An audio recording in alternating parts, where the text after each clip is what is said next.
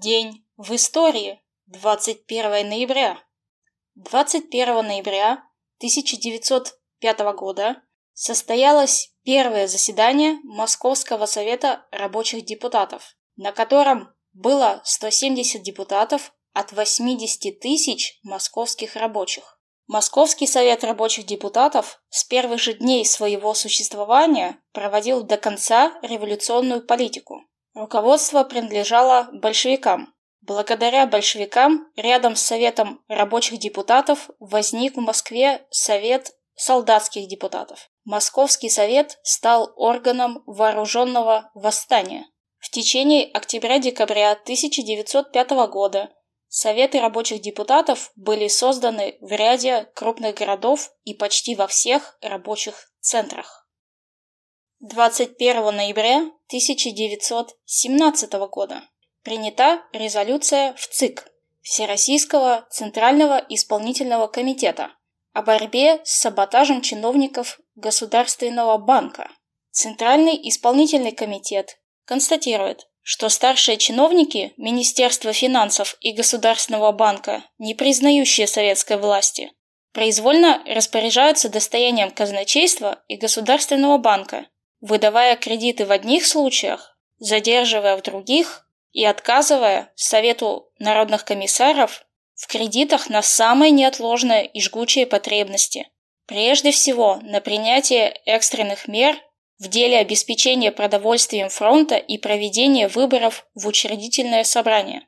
Усматривая в поведении старших чиновников Министерства финансов, в частности Государственного банка и казначейства, преступный саботаж, последствия которого могут самым гибельным образом отразиться на существовании миллионов солдат, крестьян и рабочих и помешать успешности созыва учредительного собрания в установленный срок, Центральный исполнительный комитет предлагает Совету народных комиссаров принять самые энергичные меры для немедленной ликвидации саботажа контрреволюционеров Государственного банка и призывает всех остальных служащих, верных делу народа, оказать советской власти всестороннее содействие в деле обеспечения государственной работы необходимыми денежными средствами.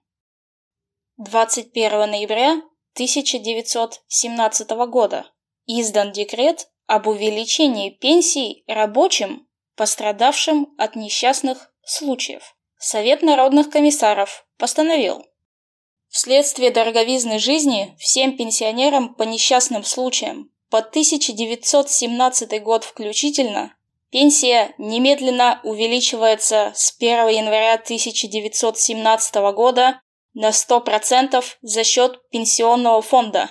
Пенсионный фонд пополняется в течение трех лет из запасного капитала, свободных остатков от операций и в случае недостаточности их дополнительными взносами предпринимателей.